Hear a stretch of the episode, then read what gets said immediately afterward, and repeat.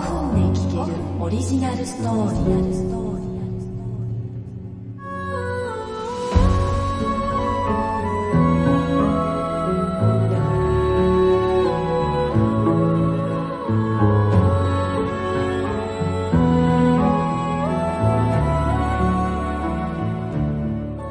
この番組は株式会社アルファの制作でお送りします。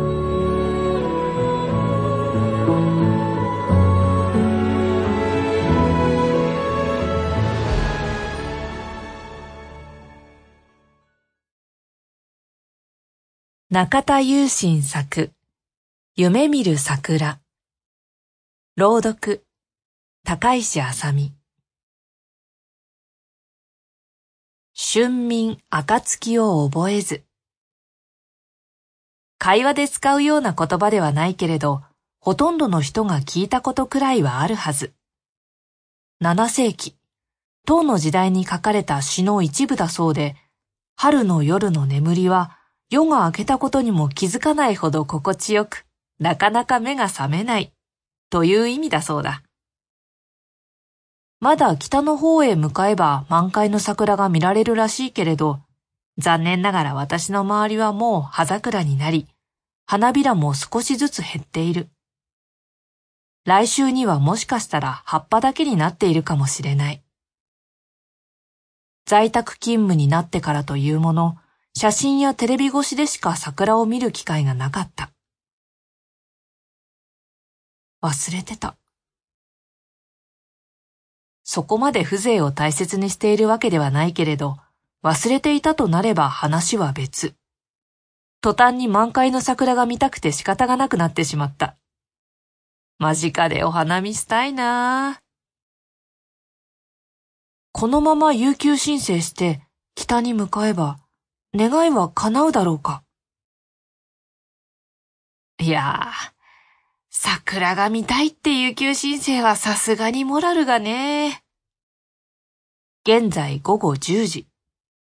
そういえば、実家の近所に有名な桜並木があったっけ？ライトアップされた夜桜、綺麗なんだろうな一週間くらい前までは。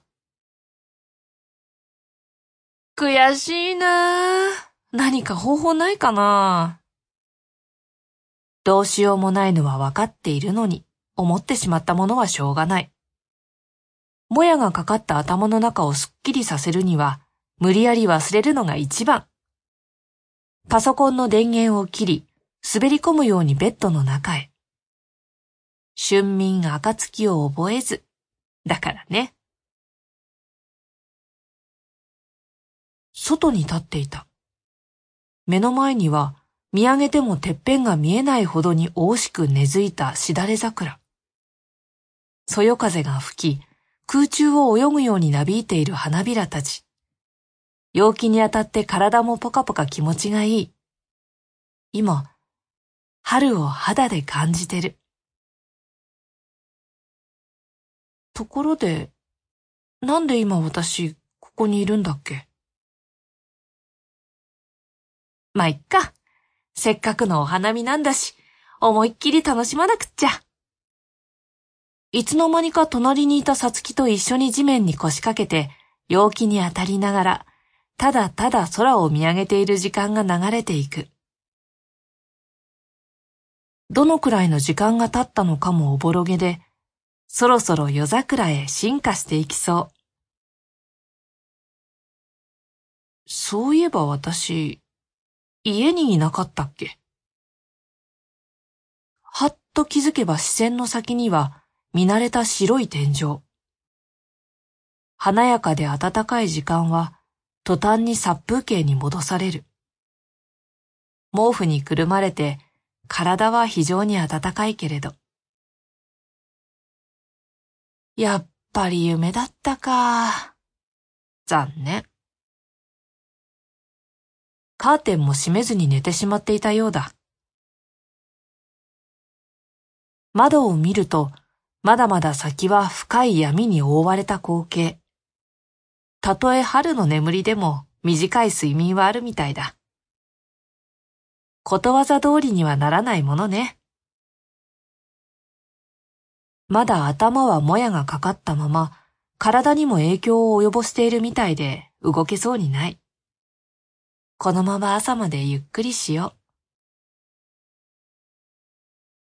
う。はるか？はるか？目をつむった途端、遠くからさつきの声がする。口に呼んだ覚えなんてないけどな。はるか、起きて気づくと、さつきに肩を揺らされている。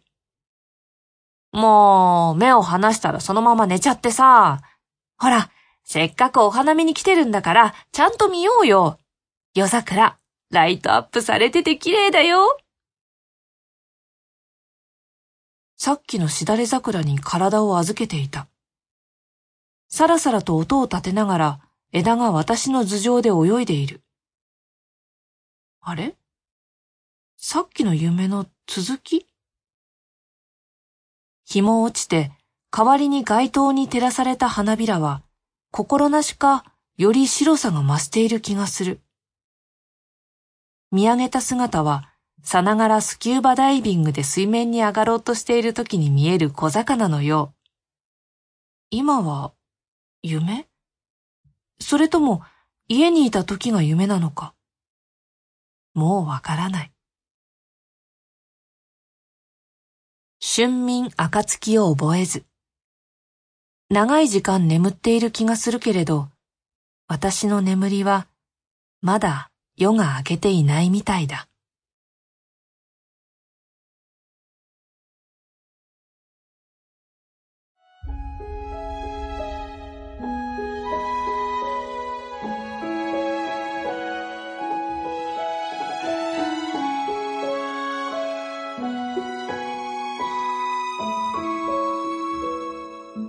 朗読なのよ5分で聞けるオリジナルストーリ